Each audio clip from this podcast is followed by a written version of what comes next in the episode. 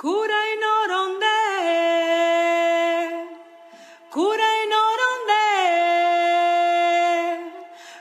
y tototo, cura y tototo. Hay ancestralmente dos maneras de acompañar y uno es con las plantas en nuestro continente y otro es con el sonido. No hay tradición que no utilice el sonido para conectar con ese lugar de divinidad y con esas características que también existen afuera en la naturaleza, pero que nosotros también podemos entrar en resonancia cuando estamos en ese lugar. De entender que los seres naturales también están vivos.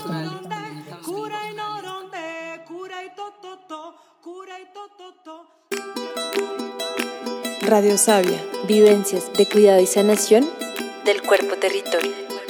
Un espacio de escucha para resonar el buen vivir.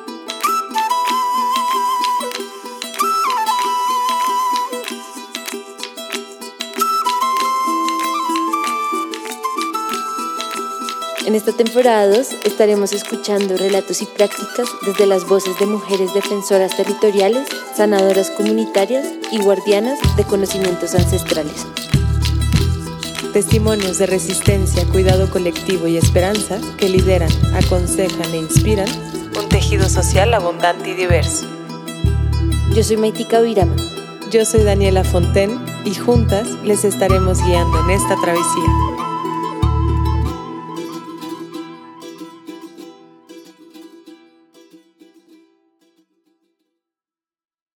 ¿Qué significa encontrar la propia voz?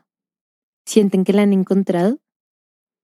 Para nosotras ha sido una larga travesía de exploración y búsqueda, individual y colectiva.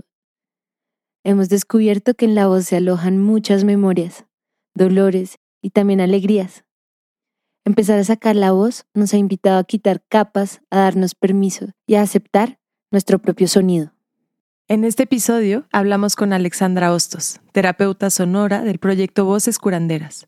Alexandra nos comparte su experiencia como aprendiz del sonido y nos da una palabra de consejo sobre la importancia de reconciliarnos con nuestra propia voz y su capacidad de cura.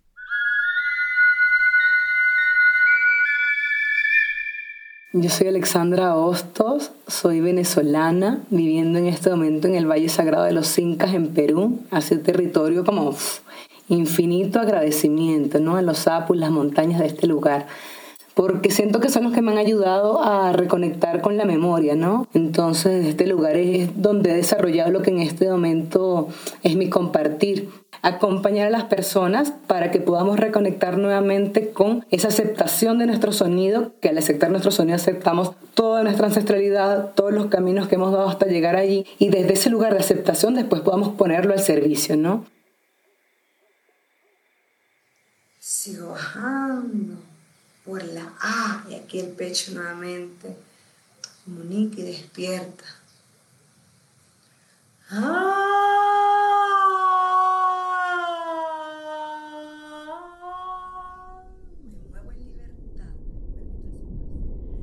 ¿Se han preguntado sobre sus primeras memorias sonoras? ¿Qué escuchamos en el vientre? El latido del corazón, la digestión, quizás la voz de nuestra madre.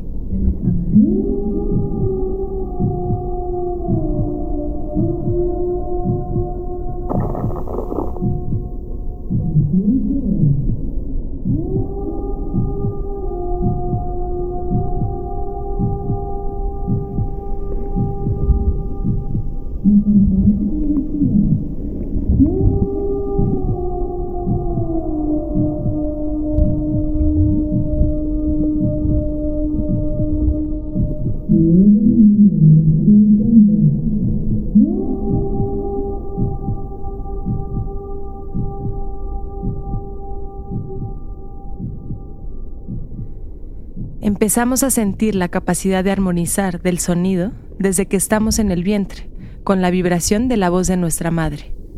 Parece que es súper importante, por ejemplo, todo este conocimiento de también el sonido de la madre y el canto de la madre en estados así de gestación, porque para el bebé el corazón, los intestinos, todo esto es un paisaje sonoro que nos hace a nosotros tener también unas características dentro del vientre materno.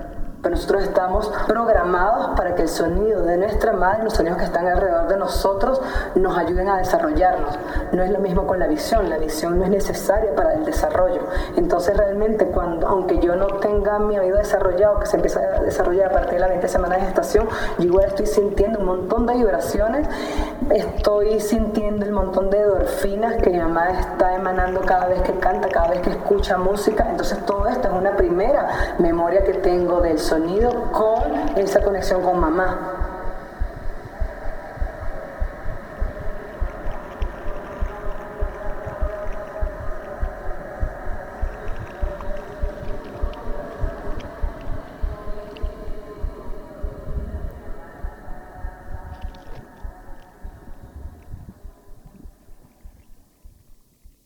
Cuando yo quiero de una otra manera sanar estas relaciones que tienen que ver con las etapas de gestación, la visión se tiene que ir para adentro, porque un bebé no ve.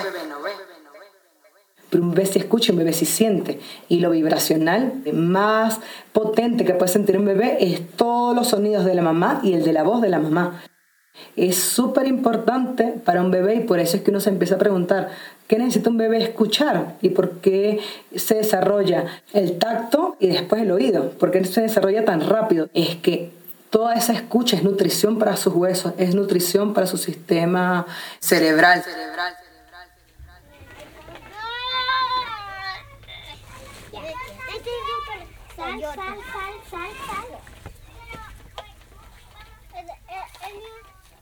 El niño, por ejemplo, grita, evidentemente, no porque quiere fastidiar a los papás o porque quiere hacer bulla, sino porque está explorando cuál es la capacidad que tiene su instrumento.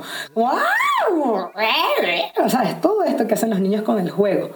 Si uno deja a este niño que hasta los dos años tenga esta posibilidad de exploración, esa persona va a tener una capacidad dentro de su registro, un conocimiento de los mapas que necesita el sonido para llegar a ciertos lugares como mucho más abiertos que una persona que no, que quizás lo estamos descubriendo después de grandes en nuestra exploración, ¿no? de nuestro sonido. Y eso también va a hacer que esa persona esté también más a la escucha. ¿Por qué? Yo creo que nuestra exploración como adultos, nuestro permiso como adultos, es la herencia más genuina que le podemos dar a nuestros hijos de que ellos sí pueden sonar. Quizás es lo que nosotros nos dejaron, ¿no? Entonces, que es realmente como un acto revolucionario decir, bueno, a pesar de los miedos, a pesar de los traumas, a pesar de los cállates, a pesar de que creo que mi voz no es bonita porque alguien en el colegio me dijo esto, por el profesor de coro, lo que sea, yo me doy este permiso de hacerlo y acompaño a mi hijo con esta posibilidad tu voz vale porque tú vales y solamente así voy a poder ser guardián de los mensajes que cada uno tenga para dar.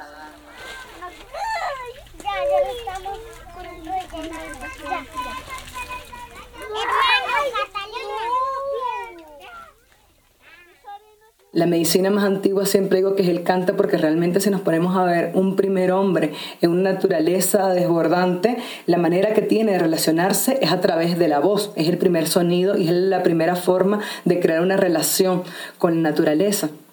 Y esto siempre está presente en cada, en cada posibilidad de sonido que nosotros somos capaces de emanar cuando uno ya es capaz de aceptar su sonido y entender el, poder que está allí, y uno también se habilita y se da el permiso para crear lo que realmente vino a crear, que es como que el fin de todo esto. O sea, cada uno tiene un propósito. Y esta sociedad nos ha enseñado en que solamente valemos si somos como de unas profesiones específicas, ¿no? Y los otros somos carne de obra de, de un montón de empresas, ¿no? Si nosotros empezamos a aceptar que todos tenemos un propósito, todos tenemos unas cualidades, siento que es como mi forma de aportar a este cambio de conciencia que tenemos que tener y es que no es la búsqueda afuera, la búsqueda adentro, ¿no?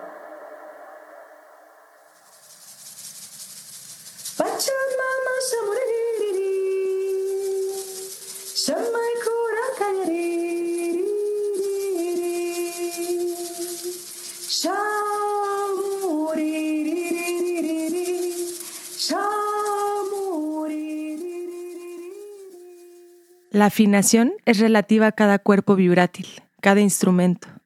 Hay escalas armónicas que en el mundo occidental se han tomado como referencia para definir la armonía. Sin embargo, el sistema armónico es cultural y nuestra percepción de afinación una medida que podemos aprender, nutrir e incluso desaprender. Las armonías son muchas y son relativas, pues dependen del estado vibracional de cada ser.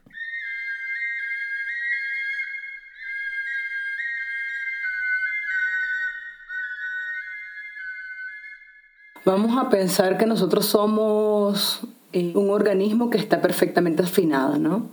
Cada cuerpo tiene una afinación natural, entonces la afinación natural de tu hígado, más el de tu riñón, más el de tu corazón, más el de tu sistema sanguíneo, todo tiene una vibración, ¿no? Todo es vibración. Eh, y todas esas capas hacen que tú suenes de una manera. ¿Y qué pasa con la enfermedad? Que nosotros tenemos como una frecuencia y es lo que nos hace estar en nuestro estado de equilibrio. Y nosotros nos empezamos a alejar de, ese, de esa afinación. Entonces imaginamos, por ejemplo, que estamos en una sinfónica, ¿no? Y de repente viene y se, se desafina un violín. Entonces, el violín está desafinado, pero después todo el sistema de cuerdas va a empezar a sonar mal. Y después en un ratito toda la orquesta va a empezar a sonar mal. Pero era uno que estaba desregularizado una bonita forma de entender que al final qué es lo que hace la medicina alopática. Te doy pastilla y cosas hasta que por favor dejes de sonar violín porque estás mal o te extraigo.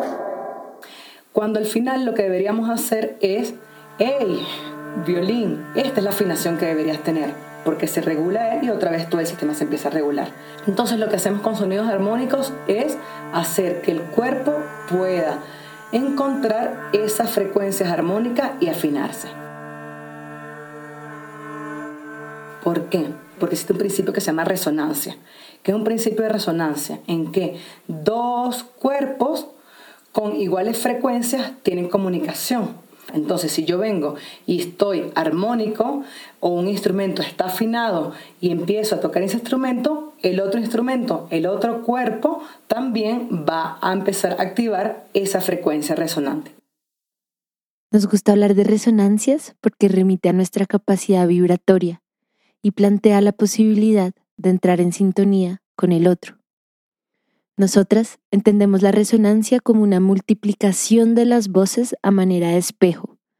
Me reflejo en tu hacer, en tu hablar, en tu sentir, y juntas nos amplificamos en el mundo.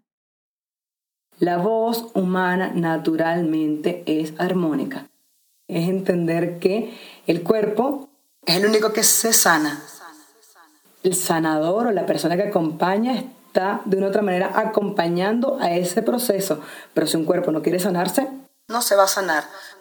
Pero si tú le recuerdas al cuerpo cuáles son justamente esas vías que sí tiene, empieza a tomar esos recursos, ¿no? Muchas veces lo que pasa también es que la persona está muy centrada en el síntoma, ¿no? Como que la visión de enfermedad que tenemos es también como muy nociva desde nuestra cultura. Es como, es lo peor que me puede pasar. Obviamente, nadie quiere estar enfermo y es una situación súper difícil para la persona y los que lo acompañan. Pero también es entender que en el universo todo crece a partir del desequilibrio. Todos estamos buscando la armonía, pero todo crece a partir del desequilibrio. Entonces siempre la enfermedad es un llamado del cuerpo a ver, a observar, a escuchar es una parte del cuerpo que no se ha escuchado, que quizás por mucho tiempo ha estado llamando, pero no hemos, lo hemos estado tapando con analgésicos, con pastillas, con inyecciones, en fin, y en algún momento que, bueno, que deja realmente de, de llamar esta atención. Y que justamente lo que hacemos con el sonido y con la voz es despertar esa escucha, es decir, ok, no me doy el tiempo y te doy el espacio para escuchar y de allí poder acompañar, que es al final la, la otra visión de la medicina, no es simplemente tapar un síntoma, sino ver cuáles son los espacios que me han llevado a estar en ese lugar y lo que hace el sonido es abrir esa capacidad de escucha, esa capacidad de percepción.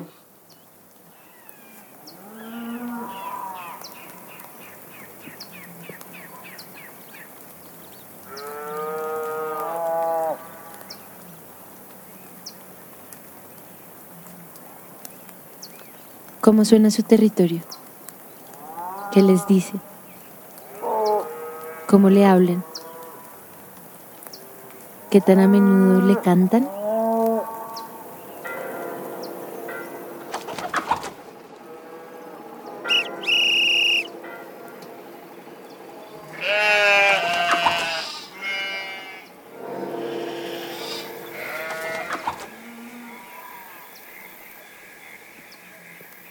Y cuando podemos recuperar, eh, abrazar nuestro sonido, estamos abrazando todo lo que somos porque la voz va a ser muy diferente y puede causar en los cuerpos de los otros, en nuestro cuerpo, cosas diferentes porque tiene una resonancia con el territorio donde hemos nacido, el territorio de nuestros padres, por las cosas que nos han hecho vivir unas experiencias u otras. Entonces es la desnudez completa, ¿no? Es la vulnerabilidad completa cuando uno canta y entona o habla también, ¿no? Hay unas prácticas que yo le aprendí justamente en el norte de Argentina, es la base del canto tradicional de, del norte, ¿no? que se canta con copla, y es el canto hoy hoy. ¿Y qué es lo que hace una persona? Imagínense, está en la punta de la montaña con sus ovejas y de repente empieza a escuchar un viento. Y ese humano quiere imitar a la naturaleza, porque eso es lo que hacemos con el canto, queremos imitar a la naturaleza. Y empieza de repente escucha un pajarito y quiere empezar a imitarlo. Entonces su canto se va a aproximar a eso que ve y esa naturaleza que lo está encontrando, ¿no? Y que están así como haciéndose parte.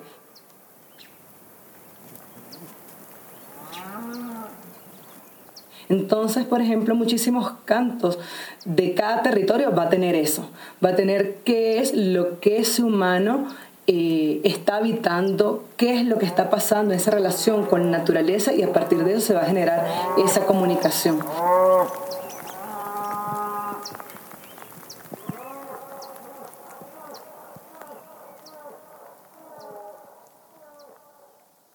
El primer territorio siempre tiene que ser el cuerpo, ¿no? Todos queremos cantar hermoso, ponerle si es la búsqueda estética de alguna persona que quizás sea cantante, pero es que primero tenemos que volver adentro. Si no entendemos que nosotros somos fractal de la madre y que lo pesado está bien y que lo oscuro está bien y que es necesario para poder sustentar todo lo otro, no vamos a poder elevar el sonido. Porque si no estamos anclados en un cuerpo que puede sostener todas estas capas de energía, no vamos a poder llegar a ningún sitio porque son los huesos los que tienen que estar como muy bien, muy despiertos para poder sostener también todas esas capas energéticas que activa el sonido.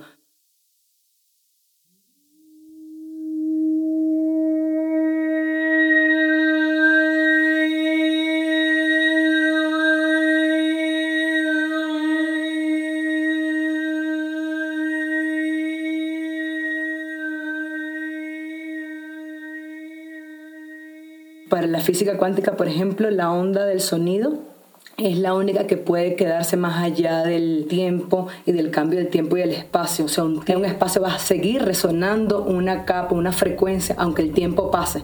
Y es que uno quizás va a un lugar y uno realmente está conectado con todos esos cantos y todos esos rezos que se han hecho en ese, en ese espacio a partir del tiempo que haya pasado.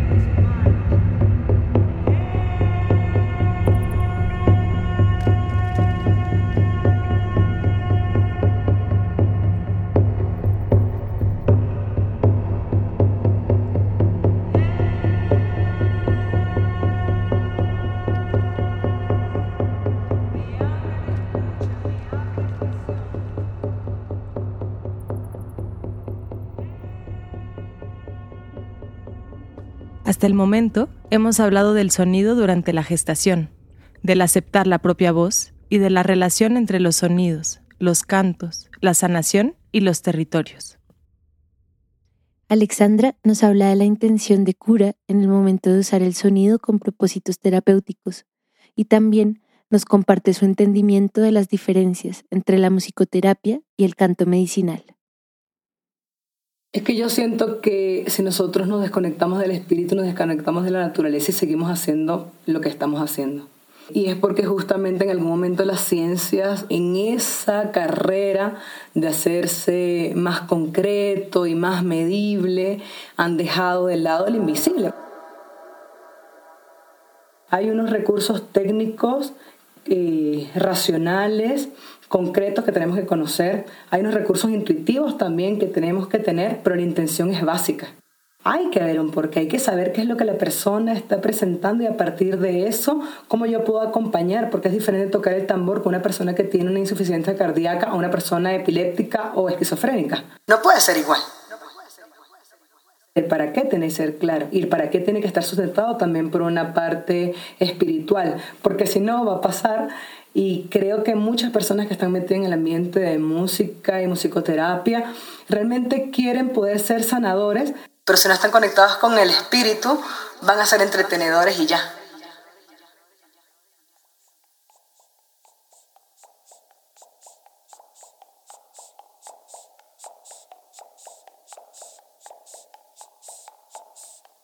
Acuerpamos a los guardianes de cantos tradicionales y sonidos medicina. Reconocemos y honramos la pluralidad de frecuencias y armonías que habitan en los cuerpos territorios. Agradecemos por los mensajes que llegan en diversas sintonías. Entonces entender que uno no canta porque quiere ser cantante. Aquí no todos tenemos que ser cantante, nada que ver pero el canto es la única manera de recordar mi memoria y recordar que yo sí tengo un mensaje para dar y cada uno tiene un mensaje diferente, ¿no? Entonces creo que si todos nosotros, que alguna vez quizás seremos madres y padres, tenemos como muy claro de que esa voz es súper importante, tenerla intacta, porque va a ser el canal de compartir un mensaje, entonces creo que es una súper herencia para, para los que vienen. Gracias Alexandra Hostos por esta entrevista realizada vía virtual en un día soleado de junio del 2021. Gracias por resonar con nosotras y al proyecto Voces Curanderas por ser una inspiración para reconectar con nuestra voz y también ser un ejemplo de aprendizaje y escucha a los guardianes de conocimiento. Este episodio fue editado y producido por Daniela Fontaine y por mí, Maitika Virama. La producción sonora y la composición son de Carlos Castañeda y el diseño sonoro de Maitika Virama y Carlos Castañeda. Mercurio Bocio en la composición musical. La transcripción es de Gabriel Amor. Daniela Fonten en la identidad visual. Muchas gracias por escuchar, mucha juntanza para todos sus movimientos, mucho canto, mucha escucha y hasta muy pronto. Esta temporada cuenta con el apoyo de Doc Society Foundation.